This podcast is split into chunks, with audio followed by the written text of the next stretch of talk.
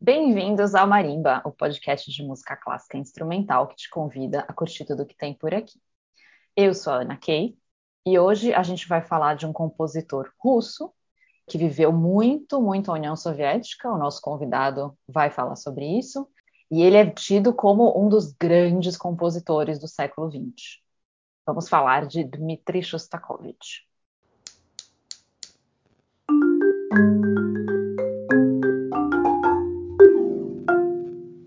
Bom, só para dar aqui as informações básicas do Shostakovich, ele nasceu em 25 de setembro de 1906, em São Petersburgo, morreu em 9 de agosto de 1975 em Moscou, aos 68 anos.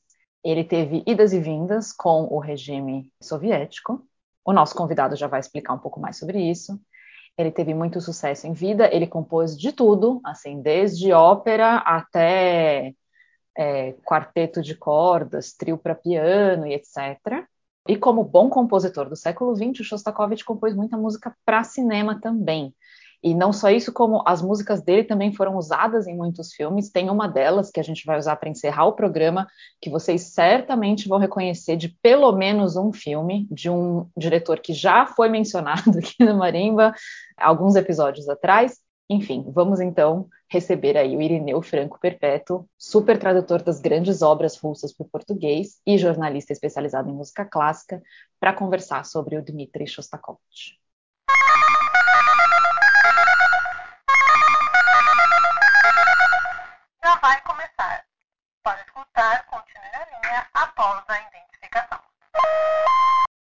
Bem-vindo a Marimba, Irineu Franco Perpétuo. É uma honra receber você aqui hoje para a gente conversar um pouco sobre, óbvio, né? Claro, com você, um compositor russo, o Dmitri Shostakovich.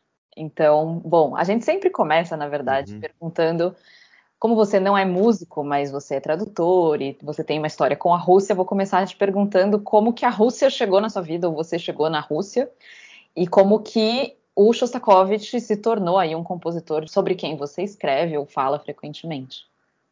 Bom, Shostakovich começar pelo fim, ele é absolutamente inescapável na música do século XX, né? Não é e portanto na história da música em geral. Acho que não é, não é preciso ter relação especial com a cultura russa para para ter ligação com Shostakovich. Ele, inclusive, é um autor relativamente tocado no Brasil também, né? Então é daqueles compositores cuja música chega aqui. Eu acho que dentro do ambiente da música de concerto, você fala o nome do Shostakovich, você não precisa, tipo, explicar, ah, quem foi esse mesmo, cara? É que nós estamos falando do Taneyev, do Glier, ou mesmo do Scriabin, que é bem menos tocado e difundido aqui. Shostakovich é um dos nomões da música do século XX. Acho que ele, inclusive, é, tem uma certa importância como influência até para a música brasileira do século XX. A minha história com a Rússia começou pela literatura russa e aí eu fui na adolescência eu fui estudar o idioma russo numa escola que tinha perto da minha casa chamada União Cultural Brasil União Soviética só pelo dizer o nome da escola já digo quanto tempo faz que isso aconteceu Nossa. tanto né muito antes muito antes de você nascer né é, que acontece e bom, e, e, o resto é história, o resto são aí desde que eu comecei a estudar a língua, vai fazer, eu acho que uns 35 anos de, de relação com essa cultura, vamos dizer assim. Caramba. Bom, então Shostakovich, ele tem, como você já falou, ele tem uma, uma importância gigante, né? Assim, se você for ler em qualquer lugar, é muito muito comum você ler, ah, Shostakovich é um dos grandes compositores do século XX. E a gente aqui no Marimba a gente já falou primeiro do Tchaikovsky, né, que é inescapável. E aí a gente falou também do, do Cinco, e depois a gente falou do Stravinsky, claro. E aí agora a gente chega no Shostakovich, que é outra uhum. pegada, né, outra coisa. Então, vocês começaram por Tchaikovsky, uhum. que é o meio que o paradigma, na verdade, para todos os compositores do russo do século XX. Todo mundo quis ser se você pegar Stravinsky, Prokofiev, Shostakovich e mesmo um compositor que está vivo ainda mais, o nonagenário Rodion Chedrin, todos eles de uma certa maneira quiseram ser o Tchaikovsky do seu tempo, né? É que na Rússia a formação acadêmica do compositor começou muito depois do Brasil até, você sabe, né? O nosso é? conservatório aqui o Chicão, o autor do hino nacional, Francisco Manuel da Silva, como esse ano de Copa vai ter todo ano aquele, aquele vexame de tocar hinos com os jogadores mexerem a boca e não saber cantar. Então o autor do hino, Francisco Manuel da Silva, criou o nosso conservatório em 1848. E na Rússia, o Conservatório de Petersburgo, o atual Conservatório Rimsky-Korsakov, foi criado só em 1862, Nossa. 14 anos depois. Esse pessoal do 5, como o Glink antes dele, eles não tiveram formação acadêmica lá, então você deve lembrar que todos eles tinham outras profissões, inclusive, né? Sim. Químico, profissões bizarras, Palak né? deve matemático, porque eles iam estudar Exatamente. alguma coisa na universidade. E não. Ah, acho que talvez o mais bizarro era o, o Korsakov marujo de uniforme, parece que até chegou no Brasil. Mas o Korsakov ele foi, a, ele, ele foi o que traiu, num certo sentido, porque ele foi para o conservatório depois, inclusive virou diretor do conservatório, o conservatório tem o nome dele. Então eles abraçaram. Borodin ainda tem quarteto de corda sinfonia, mas a tendência deles, dos cinco, foi abraçar a música de programa. Né? Uhum. Tanto que eles adoravam Berlioz, todos eles têm poema sinfônico, etc, etc, etc. Né? Como reivindicar uma herança do Glinka, mas sobretudo porque eles não vinham da linha. Quem praticava as formas como o quarteto de corda, a sinfonia, era o pessoal da música acadêmica nos irmãos Rubinstein, o Anton e Nikolai Rubinstein, que fundaram o conservatório. E o Tchaikovsky entra na primeira turma do conservatório de Petersburgo, é, fundado pelo Anton Rubinstein. Quando ele se forma, o irmão Nikolai Rubinstein fundou um conservatório de Moscou e, e puxou esse aluno da primeira turma para dar aula lá. Então ele é versado nas grandes formas. Então a Rússia, como no Brasil, ela foi pra, embora por motivos completamente diferentes, foi praticar lá as grandes formas da, é, muito tarde, na verdade. Uhum. Se você pensar, o Tchaikovsky é o primeiro grande sinfonista russo. Ele tem, deixa seis sinfonias, um corpo robusto, sinfônico, para o qual todo mundo pode olhar. E ele só nasce em 1840. É. Então, moral da história, esses nomes do século XX russo, eles podem é, compor sinfonias e vão compor ao longo do século XX, também por razões ideológicas, mas sobretudo porque lá a forma não está esgotada. Como nós aqui no Brasil. Então você vai ter sinfonias de Prokofiev, sinfonias de Shostakovich, de Miaskovsky, de vários compositores russos, como aqui você vai ter sinfonias de Santoro, Guarnieri, Villa-Lobos, Mignoni, numa época em que, tipo, na França, na Alemanha, a galera não está mais fazendo isso. Porque Exato. nos países centrais se esgotou. Inclusive, eu uhum. acho que isso é uma coisa ainda não muito dita e estudada. Esses compositores russos são importantes para os compositores brasileiros por causa disso. Porque uhum. aqui os caras estão fazendo música nacional, nas formas herdadas do classicismo. E qual é o país do mundo em que isso está sendo feito quase como que política do Estado? Antiga União hum. Soviética. Então, Shostakovich, Prokofiev, o Ratchaturian, que né, russo e armênio, mas estava no mesmo uhum. ecossistema, eles são modelos dos compositores brasileiros. Que é a galera quer continuar fazendo música tonal, quer continuar fazendo nas, nas formas herdadas do classicismo, e, e acabou que, olha, a Alemanha não tem, a França tal, etc. Né? O neoclassicismo é de uma outra onda, né? Eles preferem esse, digamos, esse neorromantismo é, dos russos, dos quais então o, o Shostakovich é o, o, último exemplo. Talvez o Shostakovich seja o exemplo mais acabado de todos esses autores realmente importantes e canônicos de compositor soviético, né? Porque hum. ele nasce em 1906. Quando tem a Revolução, ele tem 11 anos. Então a formação musical dele é na Revolução. Já, já é na União Soviética. Depois ele viaja um pouco para tocar a música dele, mas ele não emigra jamais. E ele morre em 75, quando a União Soviética está lá e não passa pela cabeça de ninguém que aquilo vai acabar daqui uhum. a pouco, né? É, então, ele é desses caras, porque você te falou do bom, Stravinsky, então nem se fala, porque a formação dele foi na Rússia tsarista e ele já em 1910 estava tocando a música dele fora. Quando teve a revolução, ele simplesmente nem voltou. O Prokofiev, que trabalhou na União Soviética, mas a formação dele é anterior. Ele migra depois da revolução, passa um tempo no Ocidente aí volta. O Rachmaninoff também, Scriabin, nem se fala, esse cara da década de 1870, eles se formaram lá, o Scriabin morreu antes da Revolução, o Rachmaninoff no primeiro ano já, já vazou também. Então, na verdade, então, o cara que meio que emblematiza em toda a sua experiência musical é, é, esse experimento que durou, durou 70 anos, durou a, o quanto? 74 anos, na verdade. É, se for pensar, a União Soviética, na verdade, é fundada em 22, né? Então foi até 91. Até, é, então duro, a experiência soviética durou mais ou menos o tempo de uma vida humana. Que para histórica é pouco tempo. Se pegar um cara que emblematizou isso em música, acabou sendo é, o Shostakovich. Então também tem isso, dele ser pro mal pro bem a cara e o reflexo do que aconteceu lá. E ele foi, ele era um músico também completo. Então, todo mundo seguindo o exemplo do Tchaikovsky de compor em todas as, as formas que existiam, a coisa que o Tchaikovsky fez, que é a maior importância dele para a história da música, que foi, pelo menos para a história da música na Rússia, que foi dar a um, um, compositor de verdade compor música para balé, né? que até lá era, era, desprezado como a gente ouve hoje em dia se falar em é. trilheiro, você falava em compositor de balé. O Tchaikovsky fez isso e deu muito certo, né? Porque os, não só os balés dele são dançados até hoje, como a música é tocada nas salas de concerto. Então, essa coisa do balé continuou. No, o Stravinsky, é, os balés são centrais, o Prokofiev são muito importantes. Os do Shostakovich, talvez os balés sejam menos importantes do que as sinfonias e quartetos, mas também tem essa história. Então, e essa coisa de fazer tudo que existia, tudo que, o Tchaikovsky fez, inclusive fazer uma coisa que o Tchaikovsky não podia fazer porque não existia, que ele morreu com 53 anos, que foi música para cinema. Né? O, é. o Shostakovich foi. O que o Tchaikovsky só não fez que ele morreu jovem, relativamente, né? Senão teria feito também. Então, essa uhum. coisa de querer abarcar todas as formas possíveis. Não, e nem falta, não falta filme com trilha sonora do Tchaikovsky. É, pois né? é, ele achava, ele não sabia que ele estava compondo trilha sonora para para cinema, para série, para TV, para propaganda. Exato, novela, o que caísse Nossa, na tudo, tudo.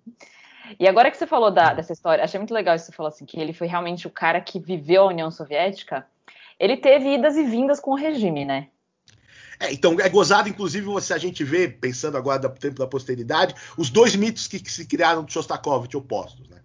Com o Shostakovich vivo, o mito era do compositor soviético, compositor oficial, e realmente ele teve altos cargos, foi membro do parlamento, ele podia viajar, é, ele ia representar a União Soviética. De vez em quando, quando a União Soviética queria tipo bater no Stravinsky, ele que era escalado para falar algum tipo de barbaridade. E depois veio o mito contrário, que ele era, na verdade, um guerrilheiro que estava escrevendo contra o, o, regime o tempo todo e fazendo uma resistência surda em tudo, que também acho que é um exagero. Assim.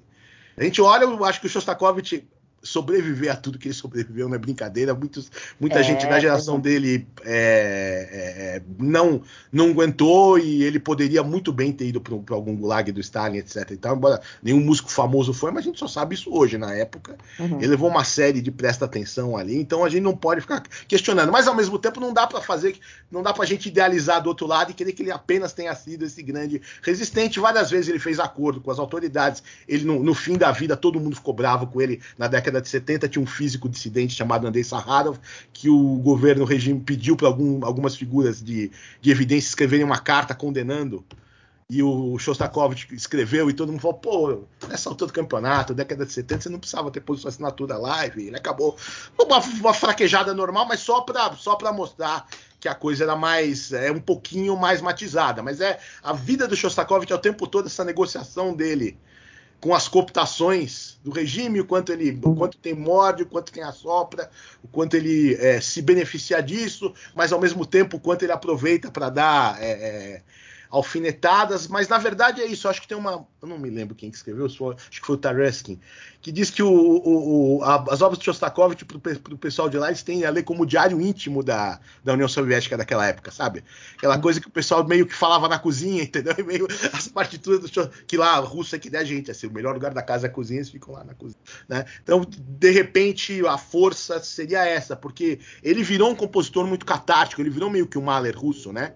Ele é, e aí a gente não dá para saber se foi por causa do cacete que deram na Lady Macbeth ou se foi uma coisa que ele já queria fazer, porque depois foi a linha que se pedia. Ele, a música dele começou bastante modernista, agressiva, virou mais um romantismo tardio e até hoje é, é uma música muito muito muito emocional e, e muito catártica. Agora sendo música instrumental tem isso, né? É, qual que é a mensagem, o que, que diz aquilo? Tipo, oitavo quarteto de Shostakovich realmente é porque ele foi para Dresden, viu o bombardeio, a, a, cidade que tinha sido destruída pelos aliados, ficou realmente arrasado com aquilo, escreveu que eram as vítimas do fascismo, ou como dizem alguns, sim, as vítimas do fascismo, mas as vítimas das opressões, ele acabou com aquela depressão toda, ele acabou também fazendo uma catástrofe do que estava acontecendo com ele, com a União Soviética, que fez um, um negócio. Isso, é, isso, é, isso acontece em várias obras de Shostakovich, que são obras instrumentais, então as pessoas ficam discutindo subtextos, que é muito divertido, e é mais divertido ainda porque uma é, uma conclusão assim, conclusiva 100%, você não vai chegar nunca. Né? Exato. É sempre papo de mesa de bar. Exato. Vamos falar um pouco sobre as peças do Shostakovich. Assim, tipo, quais são as peças que você fala, nossa, essa, se alguém quer conhecer Shostakovich, tem que ouvir? Bom, Shostakovich, é, ele se notabilizou pelo ciclo de quartetos de cordas e de sinfonias, né? Então, em ópera eu adoro ele, mas é, ele fez uma ópera modernista que eu amo, que é o Nariz, depois ele fez a lei de Macbeth e depois ele levou um cacete tão grande que ele ficou traumatizado. e mesmo na época do Degelo, na década de 60, ele nunca mais se animou a fazer ópera, o máximo que ele fez foi revisar a Lady Macbeth, e aí é muito curioso, porque é um caso raro em que as pessoas não tocam a revisão, tocam a versão original é, da ópera, né? Não, não toca a Catherine Ismailova, hoje tem sido mais tocada a, a Lady Macbeth. Enfim, são duas, acho que dá para falar disso.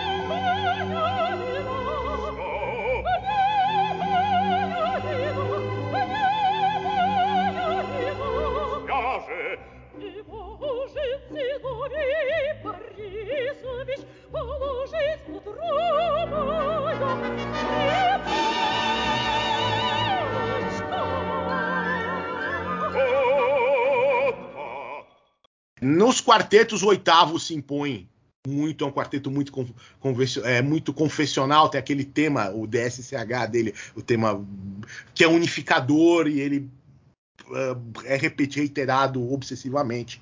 Uma coisa que, uma brincadeira que fazia-se uh, desde bar, né? Essa coisa de, de brincar de, da, da, da, da, notação musical. Escrever o seu é, nome. Germânica, escrever o, o, o, o seu nome, né?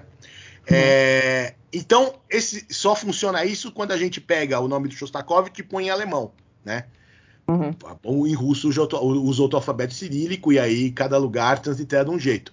Mas se você usar o, o, o SCH, que os alemães escrevem Shostakovich com SCH, e botar o D do Dmitri, então fica esse D como o, o Ré, Ré, é, Mi bemol, Dó e Si, né? Então esse teminha que é, ele usa em muitas, muitas obras, né? E, e, no oitavo quarteto é usado muito, é como se fosse uma assinatura dele, um monograma. Também é isso, é como se ele estivesse dizendo, ó, esse quarteto para vítimas do, do, fascismo, ele põe o teminho e fala, eu, eu, eu, ó. eu que fiz, eu que fiz. Eu que fiz, ou como assinatura, aquelas de, de pintor, ou tipo, eu tô falando de mim, entendeu?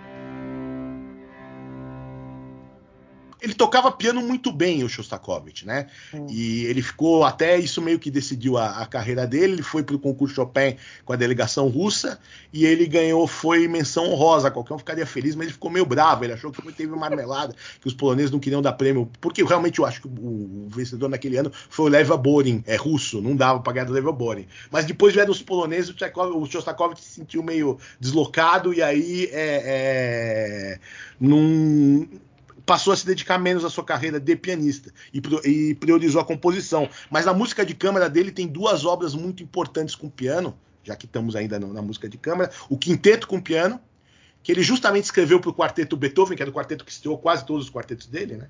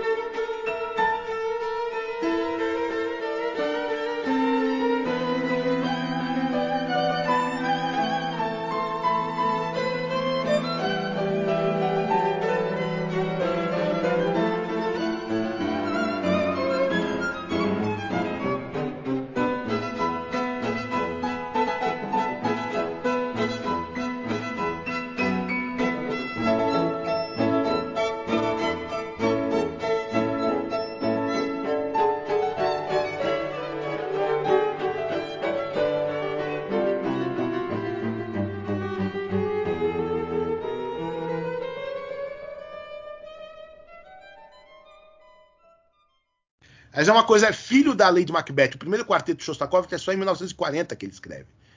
Quer dizer, então ele realmente ele viu que não posso ficar me expondo com, com ópera, sinfonia também é delicado, ele se vira para música de câmara. Então, para esses caras, ele escreve os quartetos, ele escreve um quinteto com piano para originalmente ele tocar com os caras, que é uma obra importante. E o seu segundo trio com piano, que é de 44, também é uma peça muito alentada, dos, dos mais incríveis trios com piano de qualquer repertório.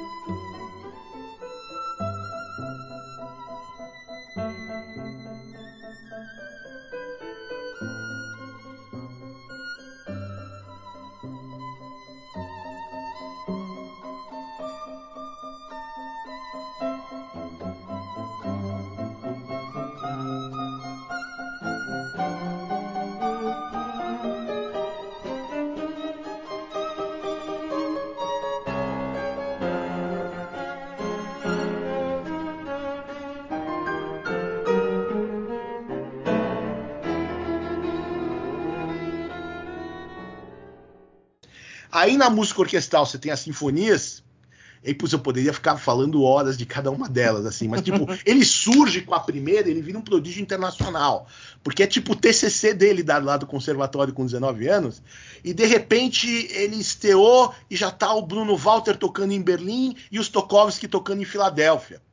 Uhum. Na década de 20, ainda a, a, União Soviética era um pouco mais permeável aos contatos com o exterior, não era tão isolado quanto ficou a partir dos anos 30. Então ainda dava essas coisas. Então, de repente, o cara estoura na sua terra natal, é tocado na Europa Ocidental e é tocado nos Estados Unidos também. Então, essa é uma obra bastante é, importante.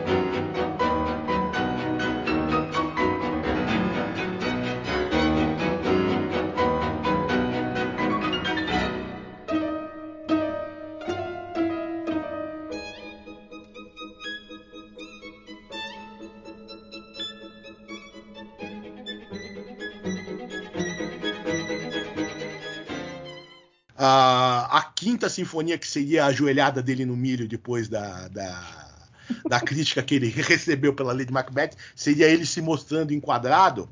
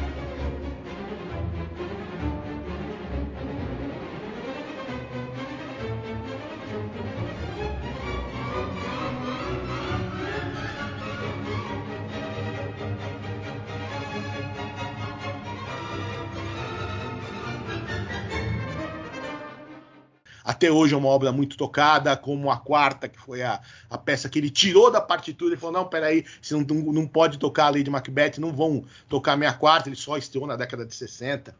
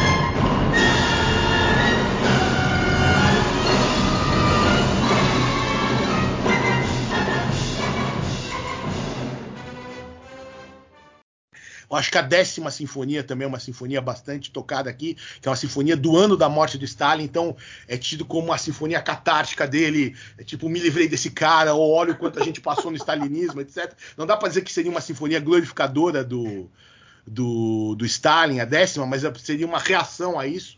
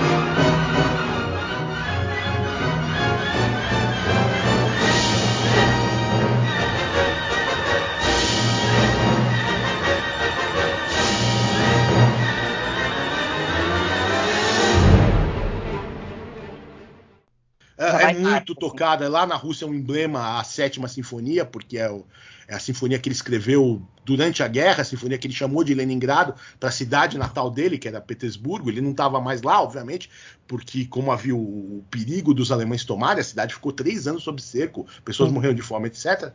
De Leningrado, e mesmo de Moscou, os, os é, artistas foram colocados para retaguarda.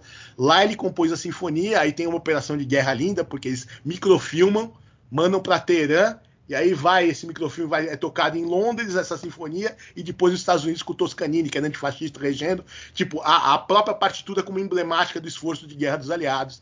Uhum. E também, em algum momento, a União Soviética fez um esforço para mandar a partitura para Leningrado. Mandar músicos para Leningrado, porque estava muito enfraquecido, lógico, por causa do fronte, e conseguir tocar lá também essa sinfonia. Então, essa é muito, muito sintomática do, do período é, da guerra.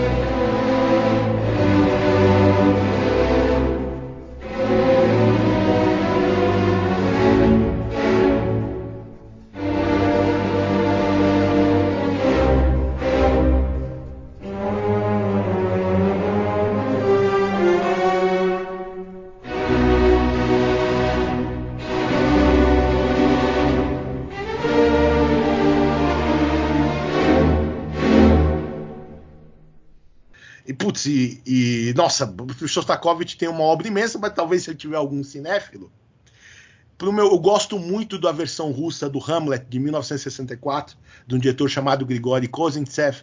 Uh, o, o, o, ator que faz o Hamlet é fantástico. Os, o, a, o, áudio é em russo, mas os diálogos foram traduzidos por alguém chamado Boris Pasternak. Então é, é lindo. Nossa. E a música é do Shostakovich.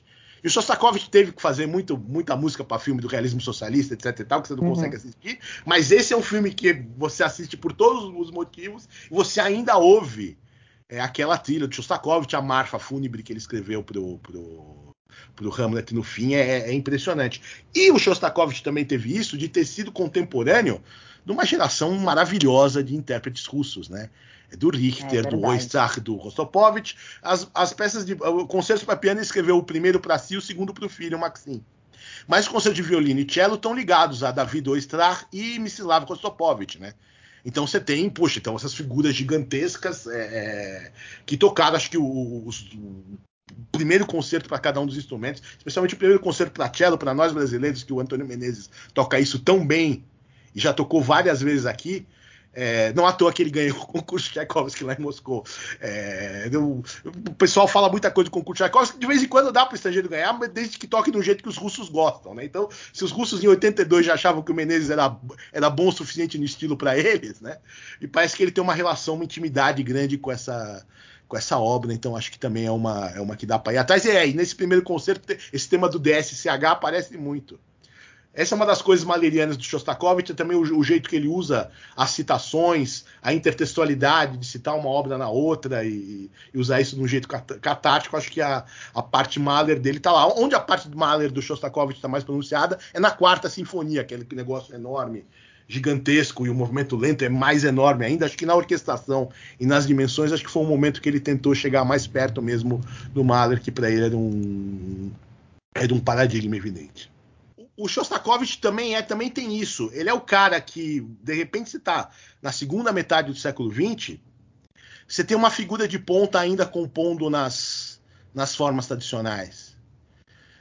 Tem uma hora que. Porque na, na, ainda no, no, na primeira metade do século XX, ainda tem Sibelius, etc. e tal. Na segunda metade do século XX, realmente a música europeia foi para um outro lado que já não tem mais nada a ver com concerto de sinfonia como nós os reconhecemos ainda, sonatas, etc. E ele ainda está fazendo isso até o fim da vida. Ele, em 75, antes de morrer, a última obra dele é uma sonata para viola muito bonita, que é uma homenagem a Beethoven, por sinal, tem citação do, do Beethoven lá no fim. Então ele ainda, ele é talvez ele é um dos últimos estandartes das grandes formas da, da música de concerto. E ele faz isso de um jeito que continua no repertório até hoje. Aliás, para mim, eu tenho a impressão de que o Shostakovich vem entrando mais Acho que as orquestras elas precisam renovar o repertório, mas têm medo de ir para linguagens muito, muito fora da curva.